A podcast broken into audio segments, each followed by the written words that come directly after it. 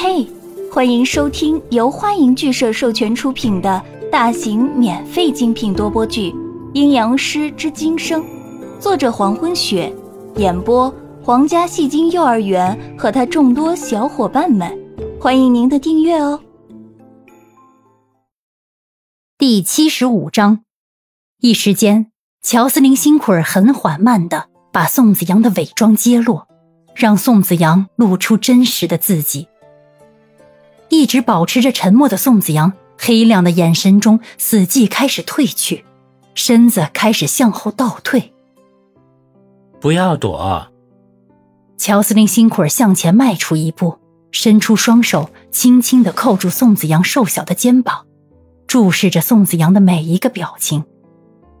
不要躲开我，让我说完。宋子阳被乔司令辛苦儿轻扣住肩膀，没有再后退。子阳，不要让自己难过，好吗？乔斯林辛苦尔深深的看着宋子阳的眼眸。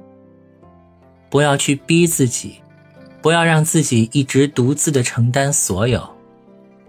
说到这儿，声音开始柔软。听着乔斯林辛苦儿的话，宋子阳开始挣扎的向后退去，眼神里的死寂彻底消失，就连声音都是发颤。不要说了，别说了。乔斯林辛苦儿收紧双手，把宋子阳扣住，低下头，在宋子阳耳边轻轻诉说：“子阳，放弃以前的一切吧。如果以前的所有太过沉重，那还有我，我会一直在你身边，知道吗？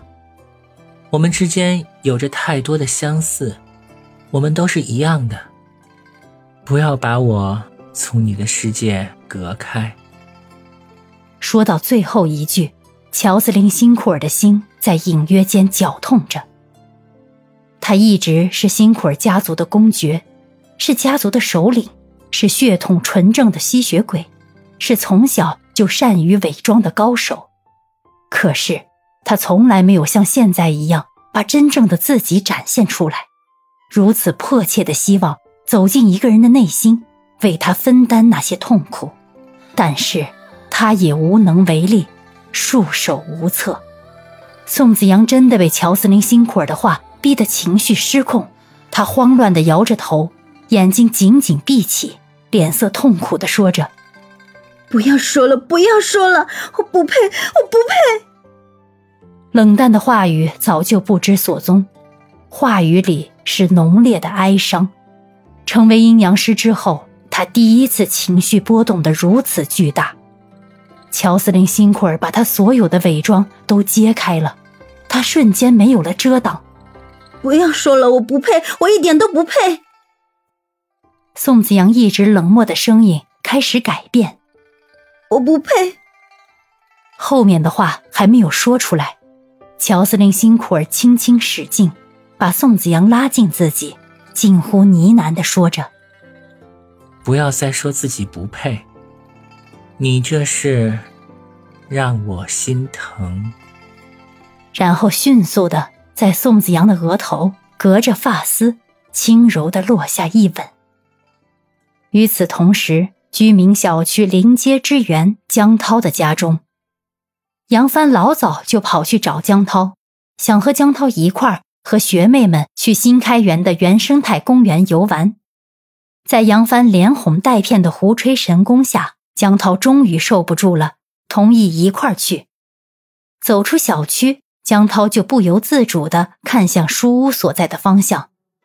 跟在江涛身边的杨帆贼兮兮地问道：“江涛，你怎么老往书屋那儿看呢？”江涛立刻把头扭回来，冷冷地说。走你的路。杨帆不依不饶，跑到江涛路前挡住他。你不是想去书屋吧？江涛站住身子，冷着眼看着杨帆。你在干嘛？你在干嘛？杨帆故意学着江涛刚才所说的话，指着江涛：“你搞清楚行不？不是我想说什么，是你在想什么。我可告诉你。”有本书上说，当你不管在做什么事，总是情不自禁的想到另一个人，就说明喜欢上了对方。当你感觉到对方的情绪可以左右你的情绪时，你就是爱上了他。我只是好心问你一下，你还问我？江涛听完之后有些愣神儿，回想着刚才杨帆说过的话。当你不管在做什么事，总是情不自禁的想到另一个人，就说明喜欢上了对方。这两天自己虽然没有去书屋，可是总是在想着书屋里会发生什么事。子阳又会干些什么？难道这就算自己喜欢上宋子阳了？江涛细细的想着，自己喜欢上宋子阳。杨帆说完话以后，就发现江涛跟丢魂儿一样站在原地想着什么。这家伙没事吧？然后他伸出手推了推江帆：“喂喂喂，想什么呢？”江涛被杨帆晃醒。哦，没什么，走吧。真的？杨帆试着问了一遍。真的。